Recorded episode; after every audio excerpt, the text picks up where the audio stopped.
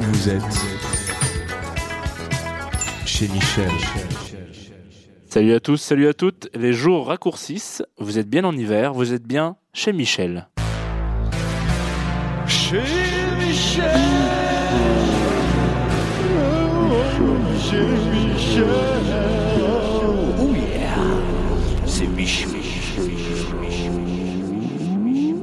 Hop là, bienvenue à tous.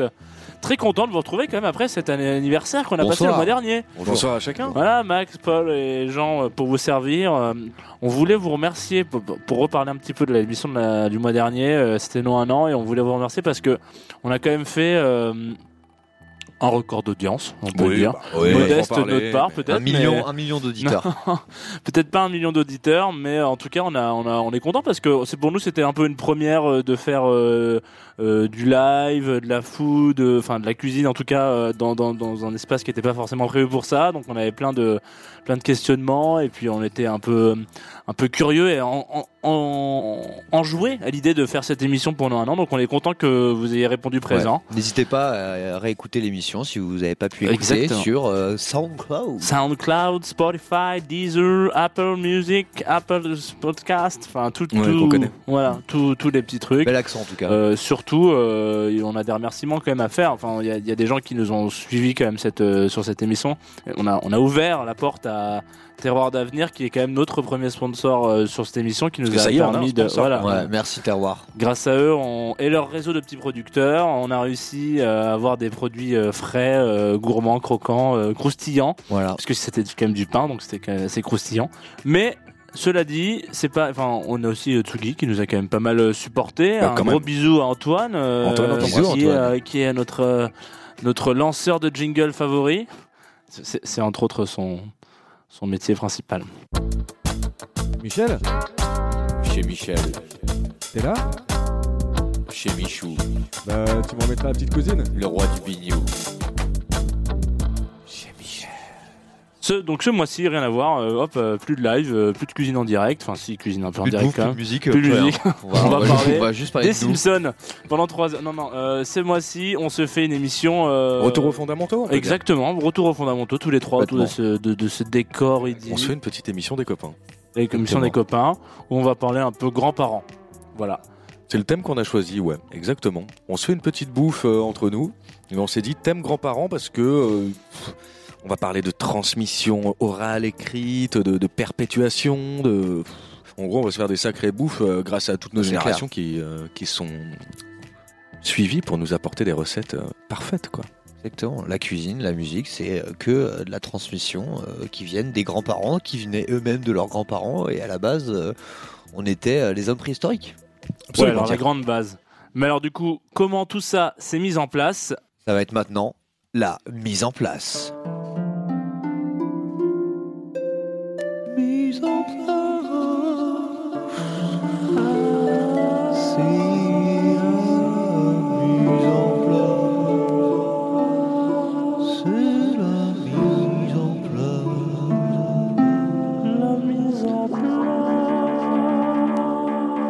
mise en place. La mise en place, tout à fait. Aujourd'hui, euh, plein de choses gourmandes sur cette table euh, tout autour de nous. Yam. Euh, bon, on se fait un petit repas des copains. Alors, on s'est préparé nous-mêmes des petites choses. On a rapporté aussi euh, des choses qu'on avait dans le placard. Alors, euh, le plat principal, ça va être un pot-au-feu. Euh, Gros pot-au-feu, ouais. Un sacré pot-au-feu qui mijote depuis hier soir. On l'a, lancé hier soir. Il a mijoté toute la nuit. Il a cuit, recuit. Parce que, comme on le sait, il faut que ça cuise plusieurs fois. Ça surcuise. Enfin, c'est pas vraiment que ça cuise plusieurs fois, on le cuit une seule fois, mais c'est que ça soit réchauffé puis refroidi plusieurs fois pour que ça soit bon. On va attaquer sur une, une petite soupe de radis que va nous proposer Jean, une recette euh, transmise de longue date par sa famille. Il nous expliquera ça. Radis Roquefort euh, haut de limpe. Euh, du côté de Paul, lui, il nous expliquera ça aussi. Ça va être un pâté. Autant Ouais. dire qu'on est un peu habitué au pâté chez Michel, mais allez, il y a une histoire qui accompagnera tout ça. Euh, on va avoir un petit rouge, un petit corbière de Jeff Carell qui est pas mal. Et puis euh, pour le digestif, vous savez, nous on est plutôt habitué au Dijon. Euh, bah, Hardcore. est, euh, oui. Ouais. Euh, et ben là, on, on s'est dit, on change un peu les habitudes. On va se faire un thé cookie. Des cookies. Parce que ça reste le thème grands-parents, comme je le Exactement. rappelle, et c'est peut-être un petit peu plus euh, dans notre thème. Et ben, on va rentrer dans le vif du sujet tout de suite avec euh, l'apéro. L'apéro. C'est ce moment où tu as envie de te prendre un apéro. Apéro L'apéro de chez Michel. Apéro sans alcool. Michel Michel. Apéro. Et plus folle. L'apérole, ça te permet de faire l'apéro en haut. Et oui, l'apéro, l'apéro, et ben ça va être le moment de l'apéro en effet. Ah oui ah tiens. Ouais, C'est bah, le moment de l'apéro du coup. Exactement. Euh, voilà, moi c'est un peu spécial mais dans ma famille. Euh, le matin, au petit déjeuner, c'était pâté. euh, et aussi euh, du jambon. Voilà, dès, le- dès le matin, euh, c'est ce que faisaient mes grands-parents. Donc, euh, je vous conseille tous les matins de vous prendre un bon petit, euh, un bon petit pâté. C'est hyper, euh, hyper sympa. Ça vous remet directement dans, le- dans le dur. Alors là, Max essaye de D'ouvrir. C'est en fait, on a, on a face à nous un pâté euh, qui vient de bah, du sud-ouest, hein, voilà, comme la famille de Max. C'est- ce qui est marrant, c'est que donc ce pâté qu'on a aujourd'hui, euh, c'est un pâté euh, de la famille de Max. Donc en gros, on reste toujours dans notre grande famille, euh, mais c'est pas le pâté de ma grand-mère, c'est plutôt le pâté de la tante de Max. Voilà. Alléluia. Voilà, on, a, on a enfin réussi à l'ouvrir. Après trois jours de travail. Et Max a perdu un doigt d'ailleurs. Ah, Si elle nous coupé. écoute, je l'embrasse. C'est ma tante Jackie et euh, Ouais. qui toujours a fait du pâté. Voilà, moi c'était la petite introduction parce que voilà, ma grand-mère, niveau, euh, niveau bouffe, c'était plutôt tourné autour de la soupe euh, et de la choucroute. Comme on faisait un pot-au-feu, je me suis dit, je vais peut-être pas faire une choucroute. Euh, mais par contre, ce truc du pâté, je trouvais ça sympa. Et nous, bon bah, on est quand même euh, dans la, la séquence apéro, donc euh, évidemment, un petit pâté pour l'apéro, euh, on est au top. Pour moi, on est très bien. Mais le principal, euh, c'était plutôt que j'avais envie de vous parler, euh, évidemment, euh, bah, de mes grands-parents, qu'est-ce qu'ils m'ont transmis. Et ma grand-mère était violoniste. Et donc, je vais vous passer un- une musique qu'elle nous jouait quand on était petit. Puisque elle, en gros, très grande violoniste, qui l'histoire est un peu marrante parce qu'en fait, elle s'est retrouvée. Elle faisait du violon depuis quand même l'âge de 3 ans. Oui, quand Comme As. Donc, tu vois, t'as 3 ans, genre tu fais du violon, c'est quand même bon, c'est particulier déjà. Et... Rien voir les, les violons qu'on te donne quand t'as 3 ans. Le ouais, c'est un mini violon. C'est des quarts. Ouais, c'est Ouais, vraiment exactement. trop mignon. Exactement. Bon alors un violon, euh, j'avais j'avais écrit deux trois petites choses quand même pour ceux qui bon, je pense que tout le monde sait ce que c'est un violon, mais en tout cas Un, instrument instrument de musique à cordes frottées qui euh, se joue avec un archet et euh, qui est utilisé évidemment énormément euh, dans la musique classique euh, depuis des siècles et des siècles. Et donc ma grand-mère jouait de ce violon. Elle euh, part en vacances à Cabourg, elle joue du violon dans sa dans sa maison et le directeur euh, du conservatoire de Paris passe genre dans la rue et la fenêtre était ouverte. Non, c'est pas vrai. C'est ce que je, ce que je racontais. hein. Incroyable. Et donc, il entend un, un son de violon. À ce moment-là, ma grand-mère avait 5 ans. Il entend un son de violon, il se dit Putain, c'est, ça sonne. Le, le- le son est bon. Le, mec, sonne. le mec se dit ça. Le mec se dit ça sonne, le son est vraiment bon, c'est incroyable. Qui, qui joue du violon comme ça? Qui n'existe pas pour le violon, sachons-le. Qui n'existe pas, voilà. années de violon, c'est l'horreur. C'est l'horreur, clairement. Hector, euh, mon filleul d'ailleurs, fait du violon. Je l'embrasse, mais c'est pas encore ça. On l'embrasse avec Euh, et en l'occurrence, ouais, genre, on l'entend, elle- enfin, le, le- le directeur l'entend, et il finit par sonner à la porte et, et demander donc à mes arrière-grands-parents qui joue du violon dans cette maison. Et mes arrière-grands-parents disent, bah en fait, euh, c'est notre fille qui a 5 ans. Et là, le directeur fait, c'est improbable cette histoire, qu'est-ce que vous me racontez de ma gueule. et il lui, il lui présente à, à ma grand-mère. Et en fait, ma grand-mère a intégré le conservatoire de Paris juste après. Parce qu'en gros, il, il lui a dit Mais moi, je, la- je la veux dans mon école. Et elle a, elle a remporté le premier prix du conservatoire à 18 ans. Wow. Ce qui normalement en plus n'arrive pas. Parce que généralement, on a le premier prix plutôt à 20 ans ou 25 ans. Sachant que le Conservatoire de Paris, c'est un des établissements les plus réputés au monde. Il y a des gens du monde entier qui viennent passer le concours. Donc voilà, ça c'est Surtout les- en ça, termes de violon, hein, ma- je pense que- C'était un peu l'histoire de ma grand-mère. C'est vrai que ça peut paraître un peu fou, mais c'est la, la Et du réalité. coup- et, euh, et donc, elle a fini par euh, vouloir évidemment devenir euh, violoniste professionnelle. Elle avait tout pour. Et hélas, elle a préféré être maman. Hélas, euh, bah, techniquement, tu serais pas forcément voilà, là. je serais peut-être pas là, mais euh, en l'occurrence, elle est sortie donc premier du conservatoire. Elle a commencé un tout petit peu une carrière de violoniste professionnelle et en fait, elle a fini par euh, stopper, on va dire, cette carrière assez rapidement, puisque derrière, elle a eu neuf enfants. Et donc, elle leur faisait manger du pâté le matin, parce que c'est ça le lien. Ouais. bah, pâté le matin et surtout, euh, il bouffait genre euh, de la musique aussi toute la journée. C'était aussi ça le lien. Et je donc, euh, il y a- ça, ça a quand même fait une, une famille de musiciens, puisque j'ai des oncles et tantes, cantatrices, euh, violonistes et tout ça. Et donc, le- juste pour euh, finir là-dessus, pâté, mais aussi une musique euh, que je vais vous passer, qu'elle nous jouait nous justement certains soirs de Noël quand c'était un peu la fête. Là, c'est pas elle qui joue du coup. C'est interprété par euh, Sarah Nemtanou. euh, qui euh, joue avec euh, Chili Gonzalez que vous connaissez sûrement qui est un compositeur et compositeur et musicien de euh, piano et musique pas mal de styles différents d'ailleurs. contemporaine, ouais, il a Voilà. fait plein de trucs, ouais. Et là, ils, là on- ils vont jouer une pièce de Vittorio Monti, qui est un compositeur italien du, de la fin du 19e, qui s'appelle, je sais pas comment ça se prononce, Sasdaras. Sas, ouais, je. Dardas. Ouais, bon, t'es mieux, t'es meilleur que moi. Ouais. pensait. Et en gros, c'est, ça rappelle un peu les vieilles danses euh, hongroises euh, de l'époque, qui, euh, en gros, sont. Il y, y a un petit côté slave, il y a un petit côté entraînant, il y a un petit côté vraiment musique. voilà. Je vous laisse écouter. Et ensuite, ce sera la fin de l'apéro, je crois.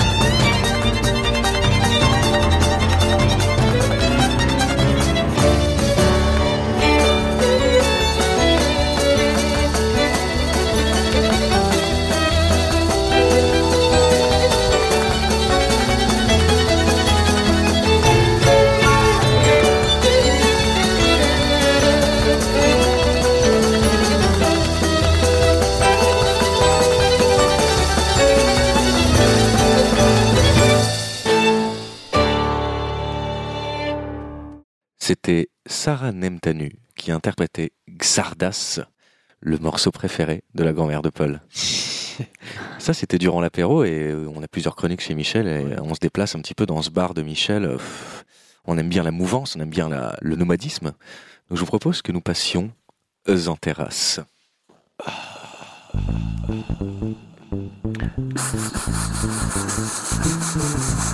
Fada Pas terrasse que je vois là-bas. Et moi donc le pastaga. Aïe aïe aïe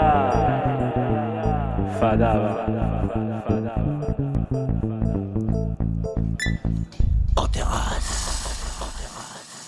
En terrasse, les gars. Euh, bon voilà, je me suis dit que euh, on l'a déjà dit tout à l'heure, c'est vrai qu'il commence à faire un peu frais, tout ça. Donc je- pour commencer, j'allais vous faire une petite soupe froide, voilà, Enfin. que vous pouvez euh, déguster euh, juste en face de vous. Hmm. Euh, il s'agit d'une soupe de radis, de roquefort et que j'ai mixé tout ça avec un petit yaourt à la grecque. C'est un, truc qu'on mangeait à table chez la grand-mère. Original en tout cas. Original, oui. Alors bon, alors là en fait la, la, la soupe est une couleur un peu très très légèrement violette. Et en parlant de radis, vous le savez, je suis un fanatique. Voilà, c'est depuis euh, des petites anecdotes de merde. Un historien du histo- C'est pas mal les petits œufs de limpe là d'ailleurs. Ouais, alors ça- oui, il y a des petits œufs de lampe, Ouais, ouais, ça se marie, effectivement. ça se ouais. marie, bah, c'est bien. Alors normalement, ma, ma grand-mère le faisait avec des œufs de truite, mais j'ai pas trouvé ça euh, dans mes recherches, donc j'ai j'ai improvisé. Voilà, c'est un peu réinterprété. euh, Et donc c'est une soupe qui vient de, ça vient de quel, euh, quel, euh, quel endroit? J'en sais rien. Ouais, parce que c'est. Je pense que ça doit pas être bien loin de chez nous, parce que le radis, de manière générale, ça fait quand même 4000 ans Ah ouais. euh, qu'on le, qu'on le cultive dans, dans, le- dans, dans le terroir. C'est un des plus vieux légumes. Attention, enfin, si on peut appeler ça un légume, c'est une racine. Avec les oignons, le panais, le fenouil, ces trucs-là, ça fait des années, des années, des années qu'on le, qu'on le, donc à peu près, ouais, l'Antiquité, même bien avant qu'on le, qu'on le cultive. Ce qui donne pas vraiment des recettes de dingue. Hein. Oignons, panais, fenouil, radis. Euh... Ouais, et vite limité, donc je suis content de ne pas euh, vivre. Bon bref, dans, dans ces petites, euh, il y a plein de petites histoires qui, qui, qui, qui suivent un peu le radis. Vous savez que c'était une des meilleures offrandes qu'on pouvait faire à Apollon, en grec, euh, Grèce antique.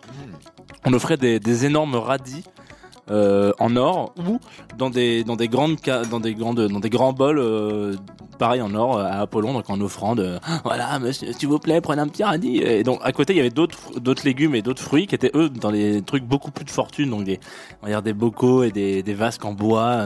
mais vraiment, le radis c'était ultra important. C'était le légume Le master. lég- voilà, c'était le, le, Master le- leg. le- voilà, master légume de Apollon.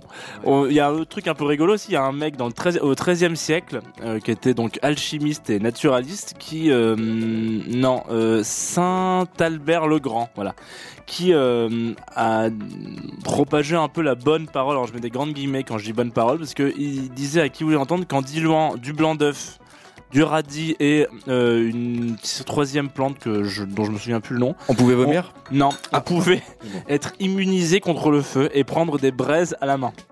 Waouh. Ah ouais. Ce, ce qui n'a absolument pas fonctionné pour toutes les personnes qu'on essayait.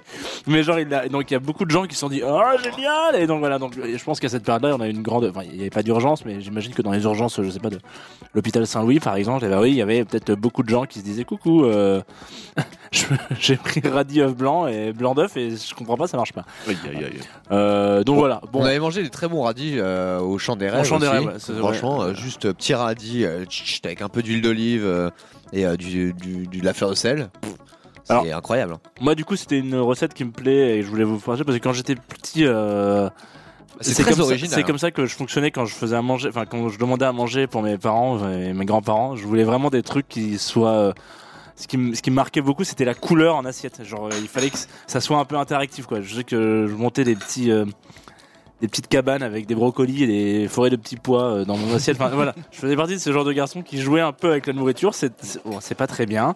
Et donc, quand on m'a sorti une espèce de de soupe de radis rouge avec des petits ongles limpes, les yeux de truite, euh, j'étais comme un gamin. Quoi. Donc j'en ai un souvenir. Là, ça fait très très longtemps que j'en ai pas mangé. Je vous ai laissé manger, je vais retaper dedans là. Ouais, c'est top, hein, franchement. parce euh. que franchement, Voilà, nous on a fini.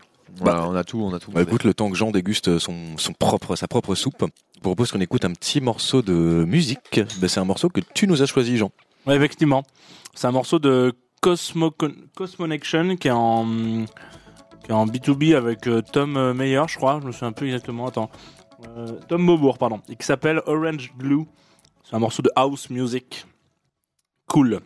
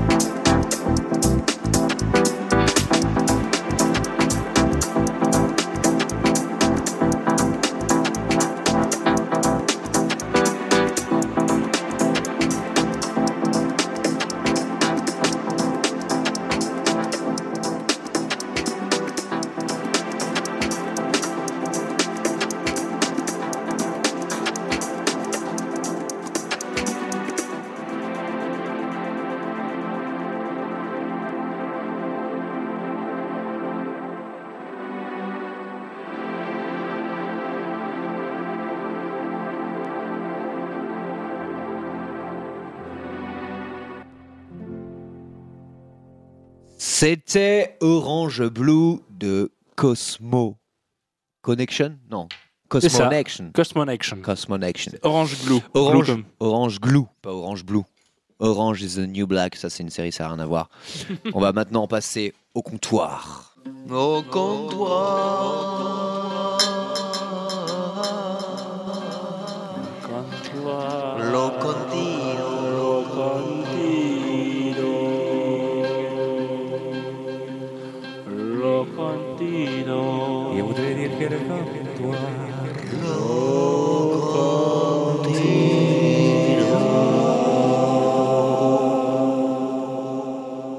Eh ben bienvenue au comptoir, euh, notre troisième rubrique euh, de chez Michel. Euh, bah, c'est le moment où on va manger le pot-au-feu. Ouais, bon, un petit canon. Et boire un petit canon. Donc, Voilà. euh, bon, alors, ce pot-au-feu, on a été, on le prépare depuis hier. Il a mijoté, remijoté, triple mijoté. C'est que des produits de notre euh, fameux sponsor dont on vous parlait, mais c'est pas juste, euh, on est obligé de leur faire de la pub comme ça. C'est qu'en fait, on est vraiment enthousiaste parce que voilà, c'est une sorte de regroupement de, de petits producteurs, que du circuit court, d'agriculture raisonnée. Les gens qui servent là-bas, c'est des gens qui sont de super bons conseils. On m'a donné des conseils top pour faire ce, pour faire ce pot-au-feu, euh, notamment la présence de rutabaga, par exemple, dans le, dans le pot-au-feu. Vous allez découvrir ça, les gars.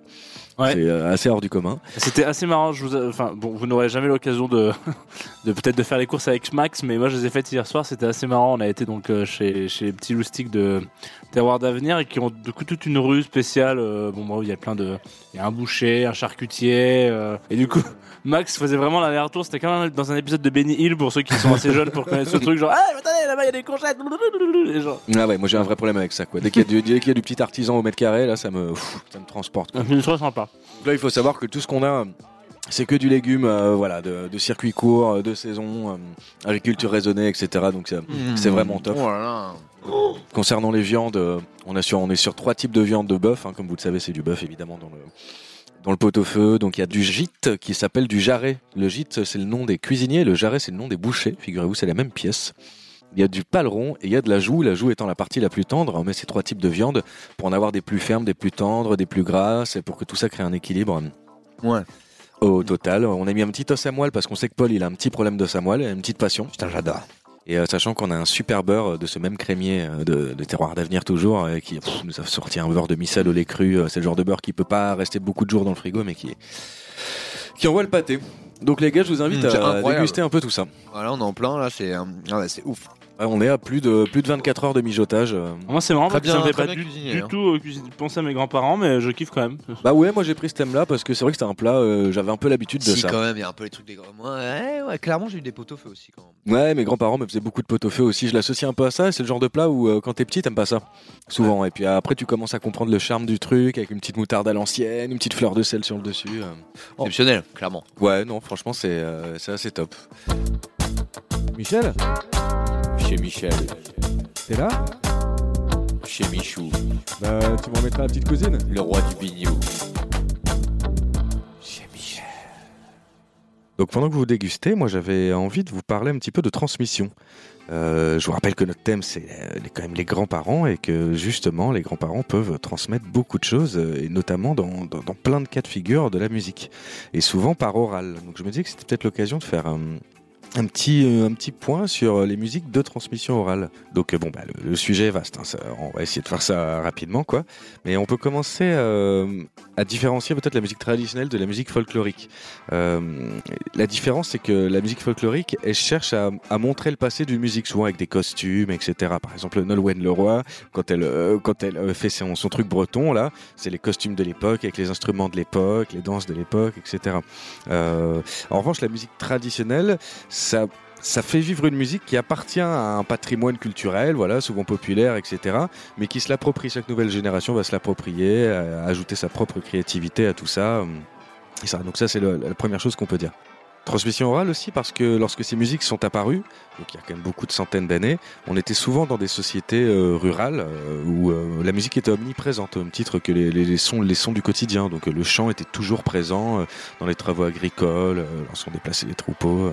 et tout ça a commencé à créer une sorte de répertoire traditionnel où les gens apprennent par imitation. C'est ça, je pense que c'est quelque chose d'assez fort dans la transmission orale, c'est qu'on apprend par imitation et pas par un savoir qui nous serait descendu euh, cérémonialement d'un sachant vers un non sachant. Donc à la au final, on, a une connaissance qui nous semble naturelle.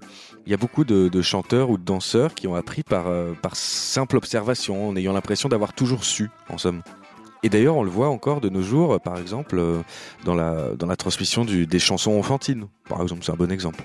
Donc aujourd'hui, bien sûr, on pourra pas parler de tout parce que c'est évidemment très très vaste. Euh, Le tango, le flamenco, les musiques africaines, les musiques maghrébines, les musiques d'Amérique. Et puis même en France, euh, on a évidemment de la musique traditionnelle en France, les, chants basques, pyrénéens, corses, euh, bretons, euh, etc. D'ailleurs, j'ai noté une petite citation qui vaut son pesant de cacahuètes. On oublie que le biniou est une musique spéciale qu'aucun conservatoire n'enseigne ni n'enseignera jamais. Une citation de François Jacob dans son livre Les biniou et les bombardes en 1923. Bon, c'était vraiment pour, pour faire plaisir à On aime bien le, le mot biniou par ici. Alors, vous avez constaté qu'il y a une guitare euh, flamenco derrière moi, donc on peut peut-être commencer par ça. Flamenco, une musique qui vient donc euh, d'Andalousie. Ce qu'on peut commencer par dire, c'est que les musiques traditionnelles, ça peut être extrêmement codifié. D'ailleurs, la plupart du temps, ça l'est. C'est pas parce qu'il n'y a pas d'écrit qu'il n'y a pas une, science très précise de tout ça. Flamenco, ça illustre bien ça, parce qu'il y, a- tout un vocabulaire, il y a tout un thème. Donc le flamenco, c'est beaucoup basé sur ce qu'on appelle des cantes.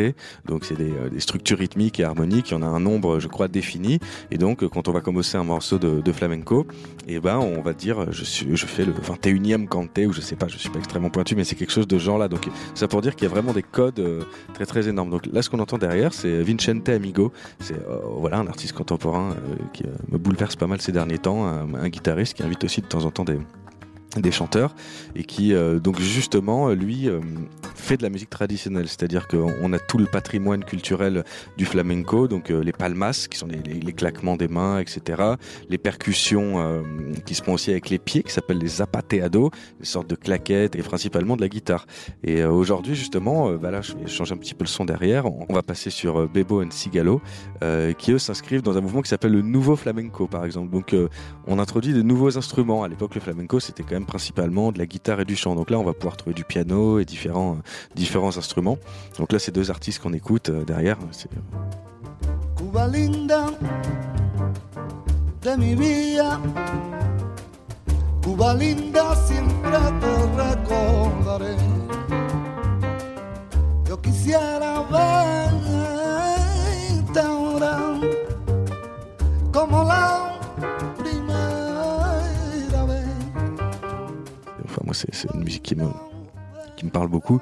Euh, on va avoir un pianiste cubain qui s'associe avec un chanteur euh, espagnol euh, très très connu, Diego El Cigala.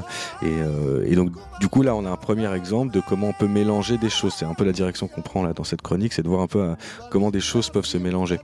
Après, bon, il faut, faut qu'on parle aussi du klezmer.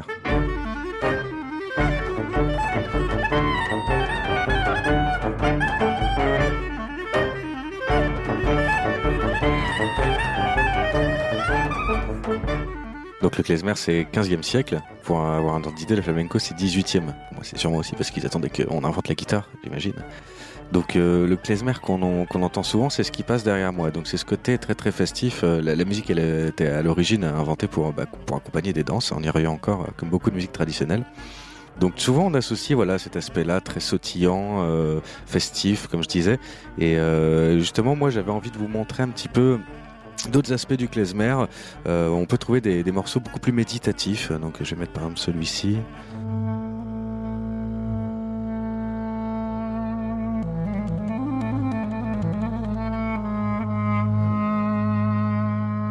Donc c'est un artiste qui s'appelle Yom. Et c'est un artiste qui a une trajectoire assez passionnante parce que en fait il était promis un grand avenir petit euh, dans le klezmer très euh, traditionnel, codifié, etc. Et est venu un moment de sa vie où il a eu envie de, de s'émanciper de tout ça tout en gardant son, son patrimoine culturel. Donc il a, il a sorti un album assez mythique qui s'appelle With Love avec un groupe qui s'appelait Yum and the Wonder Rabbies. Yum et les fabuleux rabbins. Ça vaut quand même son pesant de cacahuètes. Et je vais vous mettre la track 1, euh, bon pas en entier, hein, mais de ce disque-là qui s'appelle Picnic in Chernobyl. Titre euh, assez mythique. Donc voilà, on est vraiment dans les codes du rock. Batterie très binaire, basse, euh, les synthés vont arriver après. Et euh, il y a cette clarinette qui va arriver, je vous laisse...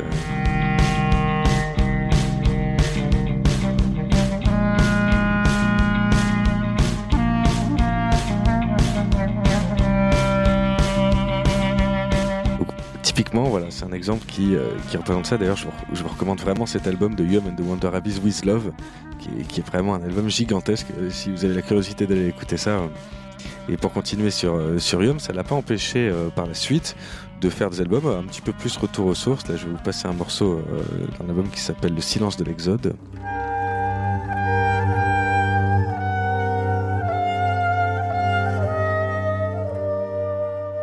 Où là, voilà, on a, beaucoup plus nos repères euh, dans le klezmer, euh, disons, traditionnel.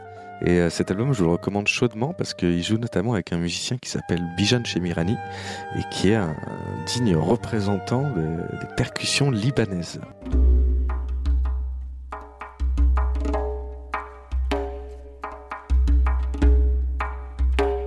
Percussions libanaises sont parmi les percussions les plus euh, subtiles qu'on puisse trouver parce qu'elles sont quasiment intégralement euh, digitales. C'est-à-dire qu'on joue avec les doigts et pas avec les paumes. euh, donc ça permet d'avoir un toucher très fin, très subtil, etc., très emporté.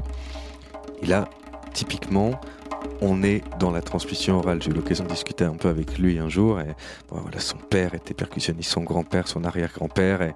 Et, en fait, euh, je me demande même s'il si, s'il s'est posé la question de, de faire autre chose que ça.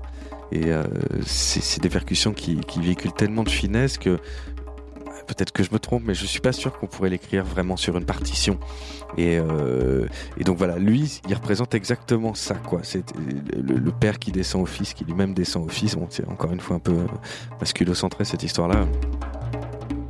Et ça, c'est typiquement quelque chose qu'on va beaucoup retrouver en Afrique, enfin, sûrement partout, mais là, j'ai en tête euh, la kora, vous voyez cet instrument à cordes, où euh, carrément les types savent quel numéro de génération ils savent? C'est-à-dire qu'ils savent qu'ils sont le 42e, la 42e génération à perpétuer la kora. C'est quand même assez incroyable. Euh, Il va falloir euh, terminer un moment cette chronique, donc on va terminer sur le oud.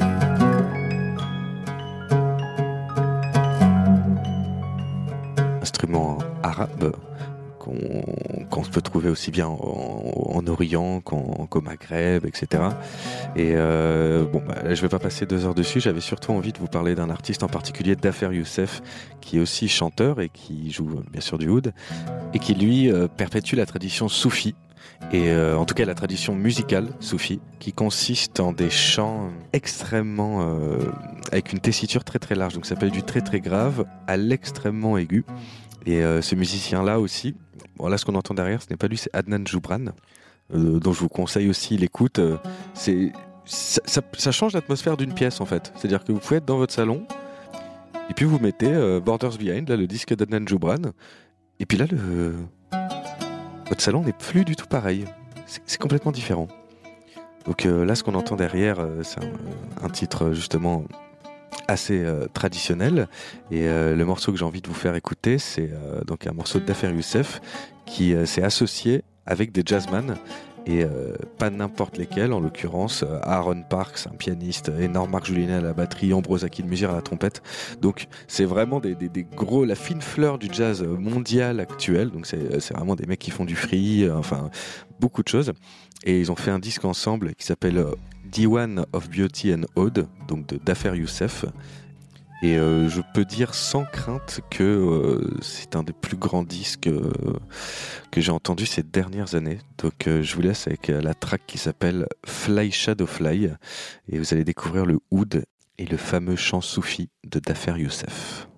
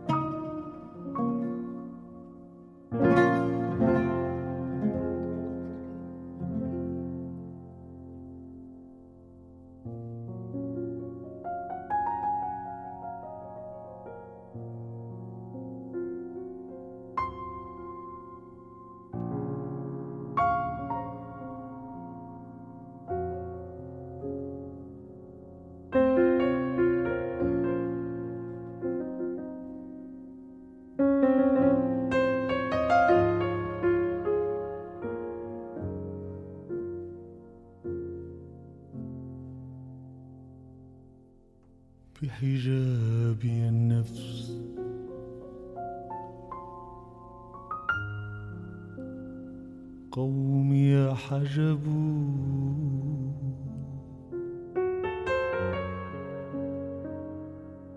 ويحهم كم يدعون الفطنا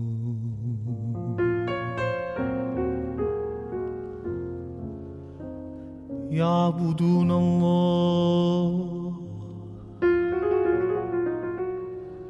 خوفا من لظن Follow the bedoel.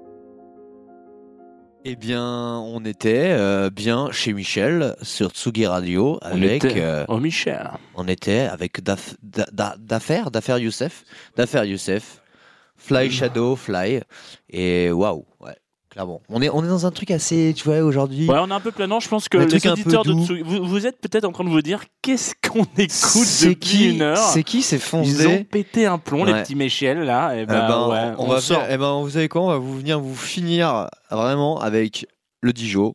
le Dijon. C'est l'heure de cela. Un petit Dijon. Prends-toi un cognac Prends-toi un petit thé. ou de l'armagnac. Le Dijon.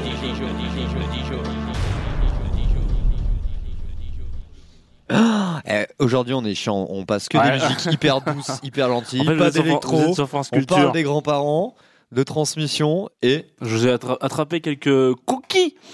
Cookie dans le side, comme dirait notre copine euh, Jaja, euh, Aya Nakamura. Il y a peut-être un cookie dans le side. Et ben voilà, il y avait. euh, C'était une blague. Hein. Tu connais, bien, Euh, tu connais ouais. bien la chanson en tout cas, je vois que. Ça fait Euh, non, mais c'est pour ceux qui, qui sont un peu des, des, des fifous d'internet, oui, vous, vous voyez de quoi je parle. Euh, ouais, donc on a chopé des cookies sur la route, euh, sur une petite boutique à la cool. Euh, quatre cookies. Alors je me souviens plus exactement des hum, comment on appelle ça, des, des spécialités. Des Je sais que- intitulés, ouais, des des- intitulés parce que il y a des intitulés un peu. euh, à rallonge, mais Ouais, qui est un petit peu vert. Bon, c'est- c'est les petits cookies, voilà, partagés entre copains. Exactement. Euh, et puis euh, en partager. Alors d'habitude, c'est vrai qu'on souvent, il nous reste encore un peu de pinard de, de tout Ouais, à l'heure. mais On voilà, même- c'est l'heure du thé, Ah, là, mais c'est je vais quand même ça un petit canon. C'est c'est que- thé, thé cookie aujourd'hui. Moi, Voilà. j'aimerais bien vous parler parce que le thème c'était. Oula. Bah alors. C'est la tombé- censure. Max est tombé sur la son- censure, vous savez, on l'a pas dit, mais bien sûr. la porte de chez Mmh. Ah. Ouais. Allô La censure nous le dit, bien sûr. Il faut pas boire d'alcool euh, à la télévision et il faut pas boire d'alcool à la radio. Donc l'abus d'alcool est potentiellement dangereux pour la santé.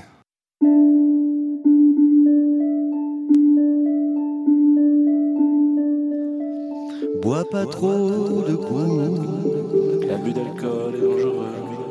pour la santé. Chez Michel, on boit pas Si tu picoles, ne fais pas à la télé ni à la radio. Parce qu'on n'a pas le droit de faire la promotion et la pub de l'alcool parce que c'est trop pas bon pour la C'est pas bon pour la gueule. santé. Et après tu votes. Il faut pas faire ça. C'est très dangereux. Fais attention à toi. L'abus d'alcool est dangereux pour la santé. Michelis. À tous les, tous les enfants qui nous écoutent. Il faut pas. Voilà, exactement. Donc c'est pour ça que nous on est parti sur euh, un Dijon euh, full thé, full tea. Ouais. Pour tempérer peut-être avec euh, le groupe dont tu vas nous parler. pour essayer d'apporter un peu de douceur un peu de, un à, peu de sympathie. à cette violence Non, ouais. euh, ordinaire. Je trouvais que euh, une émission sur les grands-parents, alors il y a un truc qui me rappelle euh, les grands-parents, c'est les anecdotes. Je pense que moi je serais un vieux papy gâteux qui a toujours tout plein d'anecdotes, père Castor comme on l'appelle? Bon, vous l'avez vu tout à l'heure avec le radis. c'est vrai que je suis toujours en train de. Voilà. Et je trouve que c'était intéressant de parler peut-être de euh, d'un groupe qui est plein d'anecdotes à la con. Euh, Ouais.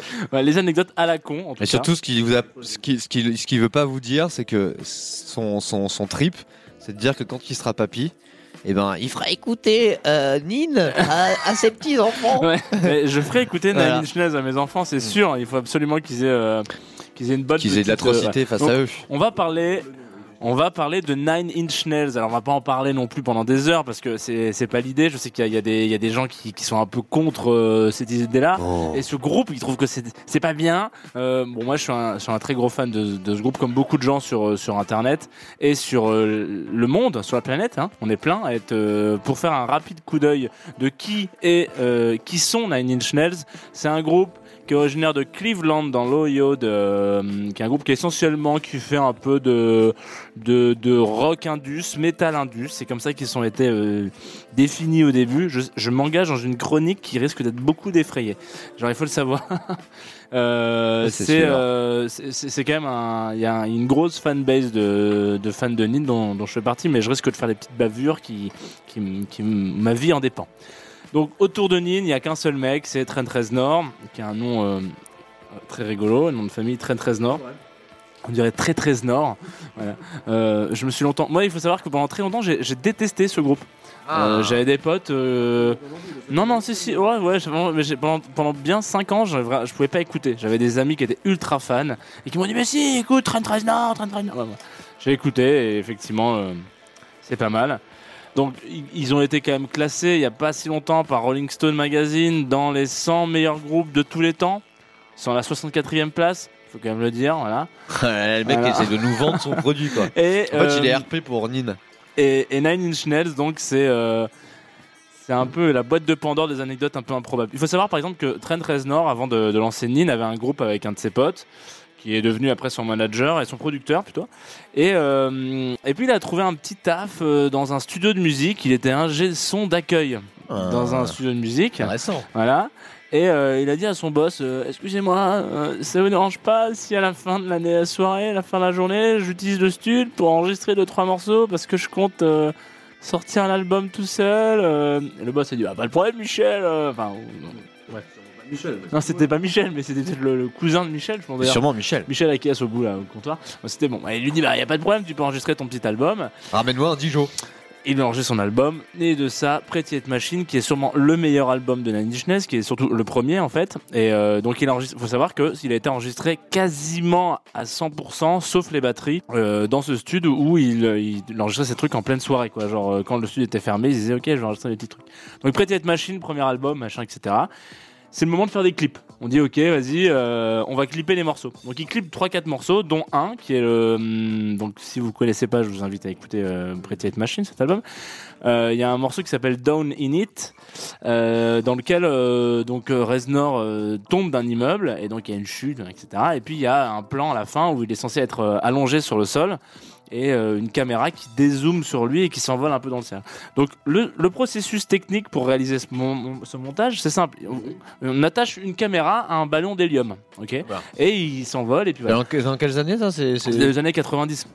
Euh, donc il a, on a un ballon d'hélium, il, il monte, etc. non on plus, parle d'un groupe qui n'a pas énormément de moyens au début. Hein. C'est pas le, le groupe interplanétaire qui est Ouais, aujourd'hui. ils ont pas de thunes quoi. Euh, ils ont pas de thunes. Un peu comme plein de groupes. Un peu comme moi, Ouais, un peu comme Paul Moon, par exemple. Donc, il, il y a ce ballon d'hélium, et puis, ce qui devait arriver arriva. Le ballon d'hélium se barre. Ouais. Et, Et, la avec, caméra la, avec. la caméra. Donc, il se dit, ah putain, merde, on a perdu la caméra. Il dit, Donc, la caméra disparaît, voilà. Ouais. Ah, fuck, man, the camera is gone. Et euh, la caméra, donc, qui n'a pas euh, explosé en route, atterrit 300 km plus loin, dans un Ouais. champ. Et là, on est vraiment aux États-Unis, il faut le savoir. La suite de cette anecdote est incroyable. Dans un champ, le fermier voit un espèce de ballon d'hélium qui s'écrase sur son champ avec une caméra. Il se dit, oh mon dieu, c'est sûrement, c'est sûrement un coup du FBI. Wow. Donc, il- Ok. et, euh, il dit, c'est sûr que c'est pour espionner les, les, les plans de weed de la région. Ah donc il Donc détruit. il prend la cassette, il l'envoie par la poste au FBI. Une drôle de voix, c'est du coup un truc euh, qui tournait pour espionner les, les plans de weed et Ah les ouais, plantations de weed illégales. Donc la boîte, euh, la boîte postale du FBI que tout, tout Américain normal connaît visiblement. Il doit avoir un courrier des lecteurs aussi au FBI. Il récupère la cassette et euh, donc le FBI visionne la, la cassette, voit, il se dit oh my god mais qu'est-ce que c'est que ça? C'est sûrement un snuff movie. Est-ce que vous savez ce que c'est qu'un snuff movie? Non. Ouais, bah, voilà, le snuff movie, c'est un, c'est un film, euh, c'est atroce. Hein. On fait pas du tout la- l'apologie de ce truc-là ici, mais c'est un film où on, où on violente euh, quasiment à mort une personne. Qui est- c'est pas du tout un film euh, scénarisé, quoi. La Ah personne. ouais. euh, Ouais, c'est voilà. atroce quoi. Donc tu, tu, Ils disent tu que ça va être une vidéo atroce. Et tu, tu, tu, tu, tu, tu tues même parfois des, des gens et tu les filmes, etc. Donc ils se disent, c'est forcément ça. Pour rappel, c'est une vidéo de Trent Reznor qui est mort au sol. euh, Ah Et voilà. Et à la fin de cette vidéo, donc, euh, donc la caméra s'est envolée, etc. Et on voit le, la- le reste du groupe qui s'en va au loin. Donc ils se disent, ça c'est encore un vieux gang de je ne sais quelle ville. Et donc pendant plusieurs années, ils ont pas su identifié le gang parce qu'effectivement il s'appelait de, de Nine Inch Nails, donc c'est pas du tout un gang, mais un, un band. Et, euh, en gros, ils sont, ils, pensaient ça, que c'était euh, un film à la con, et même euh, ils ont analysé les images et se sont dit que Trent Reznor était mort depuis trois semaines parce que pour les raisons du tournage, il lui avait tartiné de la farine de maïs sur la gueule et qu'on avait l'impression qu'il était en décomposition. Donc improbable, genre la caméra euh, s'envole et fait une histoire toute seule de son côté, et puis après euh, Nino devient le groupe qu'il est aujourd'hui. Ça remonte un peu aux oreilles de la, du FBI et ils se rendent compte qu'en fait la vidéo qu'ils ont retrouvée c'était pas du tout ça, mais c'était genre euh, une caméra euh, perdue de ce tournage. de ce Et donc ils lui ont rendu le clip. euh, Ouais, ils ont rendu le clip sans, ils ont retourné cette séquence euh, autrement, mais genre celle qui est voilà. Donc en parallèle, il y Et la vidéo elle est sortie. euh, Ouais, le clip est en ligne, etc. Non mais je parle de la vidéo. euh, Ah non, je be- crois peut-être, ouais, il y a peut-être moyen de la retrouver, Ah ouais, c'est mais marrant, je pense. Ouais, ouais. Euh, Qu'est-ce qu'il y a d'autre euh, comme anecdote sur ce truc-là? Pareil, toujours dans le genre de clip. Donc Reznor, c'est un pote de Marilyn Manson pour ceux qui connaissent. C'est une blague. Euh, non, c'est vraiment un pote de Manson. mais vous connaissez tous Manson, j'imagine. Janos, Et, euh, s'auto-blaguise. Et euh, il lui dit euh, bon bah viens Michel, euh, je te fais monter dans la voiture et puis on va tourner un petit clip dans une baraque. Donc cette baraque c'est le Sûr. 150 Sailors Drive qui est la maison dans laquelle comment il s'appelle Charles Manson a tué la femme de Roman Polanski et tous les gens. et donc il tourne un clip là-dedans. Et Reznor se dit J'en mets quand même la baraque. euh, Il y a un serial killer qui a tué pas mal de monde là-dedans. euh, si j'enlève mon studio de musique. Donc, cette baraque deviendra après euh, plusieurs trucs la petite chanson, la petite maison, le petit studio dans lequel euh, Reznor euh, enfin fera euh, fera un album, je crois, où on enregistrera plusieurs plusieurs de ses petites musiques et des petites chansons là-bas. Il se ouais. barre au bout de trois ans, au bout de deux ans, je crois, en disant que en fait il supporte plus la pression de la maison et que et qu'il y a c'est trop bizarre et qu'il va devenir taré machin. Ah ouais, donc la maison est vraiment chelou. Ouais. Et donc euh, voilà, donc faut savoir que euh, c'est un groupe que j'aime bien, euh, musicalement certes, mais je trouve qu'il y a plein de petites anecdotes à la con euh, qui tournent autour de ce. Non mais j'aime bien, je trouve Ouais, qu'en plus euh, le contraste cookies, thé et euh, histoire de mort, maison de mort, Ouais. euh, vidéo de mort. Ouais. Et puis euh, au niveau du son, si vous irez écouter quand même euh, ce que c'est, on va passer une track On d'ailleurs. va quand passer même. une track, on va pas passer une track de Nin, on va passer une track de Trent Reznor du coup qui est un des membres fondateurs de, enfin qui est quasiment le seul membre de Nin et qui a été rejoint euh, par Atticus Ross quelques années plus tard, donc qui lui aussi est un peu considéré comme maintenant un des membres fixes.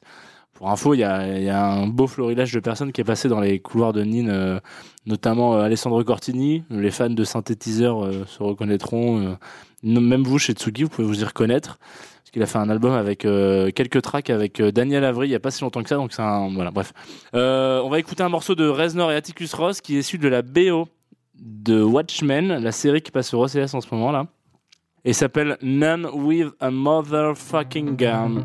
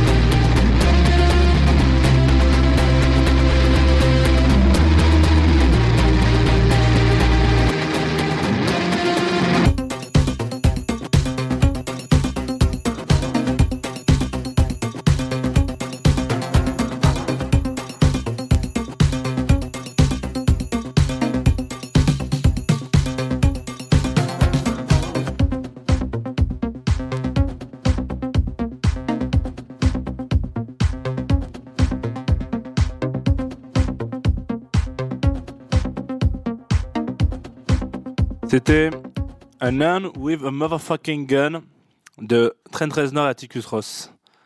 Maintenant, ça va être le moment pour nous de se quitter, je Oh crois. non, Jean, Ah. va nous dire ça. La musique de- du quittage. Ouais, c'est la fin de, c'est la fin du truc. On a mangé les bourguignons, on a mangé les petits cadeaux, on a mangé les petites choses, euh, les petites soupes. Bon, nous, euh, nous, on se retrouve l'année prochaine, en fait, ouais. Exactement. Et ce n'est pas une blague. Euh, toujours sur Tsugi Radio, jusqu'à preuve du contraire. On est quand même bien dans cette petite Ouais. radio qu'on remercie, qui nous accueille toujours avec grand plaisir. Nos top. On remercie aussi encore pour la troisième fois Terreur d'avenir, mais en même temps, c'est vrai qu'il nous file un sacré coup de main. C'est vrai. Euh, Qu'est-ce qu'on pourrait dire encore d'autre Que vous pouvez nous retrouver bien sûr sur les réseaux sociaux, Facebook, non, pas Facebook, Instagram, c'est tout. Voilà, je- MySpace. MySpace, on parle de Facebook, MySpace. ouais. Twitter, euh, MySpace, vous pouvez oublier. Par contre, on est sur Instagram chez Michel underscore, qui est le petit tiré du bas, Radio Show. Euh, on y poste parfois des sucreries. Et si vous nous suivez là-dessus, vous avez pu voir que nous étions en dégustation de café hier pour l'émission de janvier. Promet Café d'être euh, croustillante. qui pourrait être euh, aussi caféiné. Je crois que le père Paul a une euh, surprise dans sa besace pour Noël. Ouais, exactement. Un petit chanson. son, une petite musique. C'est le dernier Paul Moon euh, qu'on a en exclusivité chez Michel et euh, qu'on vous diffuse pour vous dire au revoir. On est vendredi, ça s'appelle Day 5, donc ça tombe plutôt bien. Big bisous, bonne année, joyeux Noël et bisous à toutes les grand-mères de Faites, France et de Navarre. ouais, ouais, et les grands-parents. grands-parents, les grands-parents de. France et de Navarre. À bientôt. toutes.